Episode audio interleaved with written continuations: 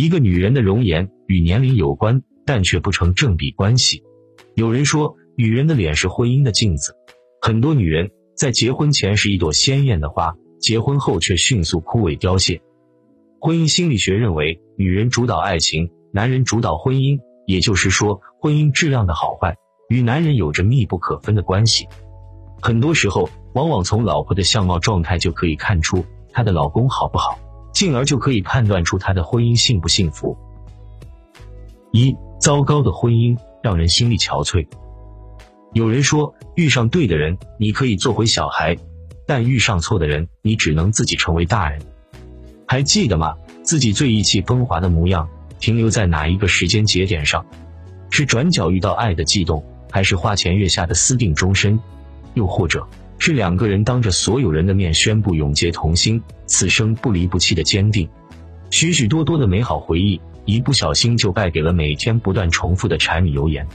两个人走过浪漫梦幻的蜜月期，回到现实，才发现原来相爱容易相守难。一句“我爱你”到永远的承诺，终究抵不过无数个“你怎么这样的”嫌弃。婚前的小毛病，遇到一段谁也不让谁的婚姻，就被无限放大，成了可怕的污点。既刻在对方的脸上，也映射进自己眼睛里。糟糕的婚姻像极了眼里的沙子，让人不舒服，戳一戳，一下子就泪流满面。眼泪多了，脸上的妆容花了，最苦毒的一面全暴露在世界面前。关系出了问题，那张缺爱的脸布满的是怨恨和艰难，失掉了光鲜，不再拥有动人的美貌。都说嗔恨最能毁掉一个人的美，不幸的婚姻中，女人的脸透露出的是戾气，是死气沉沉的面部表情。相由心生，穷行尽相。婚姻生了病，心残缺了一块，女人苍老的脸早就写好了故事的结局，只能眼睁睁看着一切消失殆尽，心不甘情不愿的放弃。二，幸福的婚姻让人容光焕发。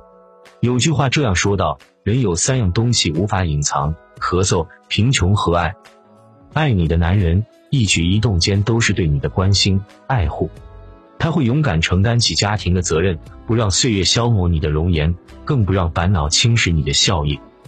在他看来，最好的爱情大抵就是用我的一生换你天真无邪。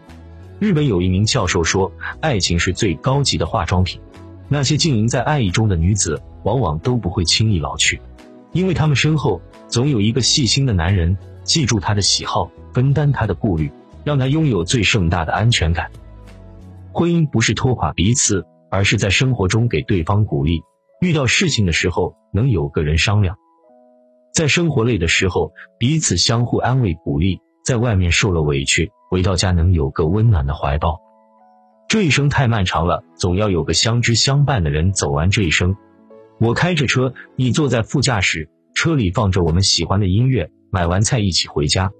其实全世界最幸福的童话，不过是一起度过满是柴米油盐的岁月。就像网上有人说：“冷暖有相知，喜乐有分享，同量天地宽，共度日月长。”知你懂你的爱人，既能留住你美丽的青春，也可以陪你走完漫长的余生。三余生嫁一个能让你笑的人。幽灵公主中有一句话。不管你曾经被伤害的有多深，总会有一个人出现，让你原谅之前生活对你所有的刁难。和一个能让你笑的人在一起，你才能发自内心的感受到生活有多么明亮美好。忍不住感慨，人在被很好很好的爱着的时候，是很难不温柔的。在爱情的滋润下，那些曾经吃过的苦，都被柔化成了生活的甜。余光中曾说：“你说这世界都欠着你温柔。”那么我想说，所有欠你的我来还。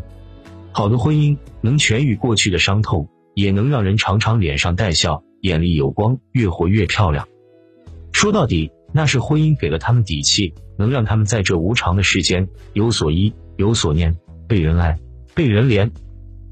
作家苏岑曾说过，感情一开始，你要考虑的是喜不喜欢这个人，相处久了，就要考虑一下喜不喜欢当下的自己。好的婚姻能让人从内心生发出由衷的喜悦，永远饱含激情、热爱时光；而不幸的婚姻却像一个负能量制造机，让人变得疲惫不堪。很多时候，一个人的面相也是他婚姻质量的反应。那些甜到最后的婚姻，往往都是因为遇到了一个愿陪你笑、陪你老的爱人。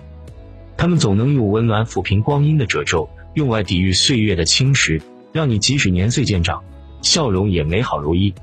余生很长，愿你我都能遇到那个能风雨同舟的爱人，并一起携手走过岁月漫长。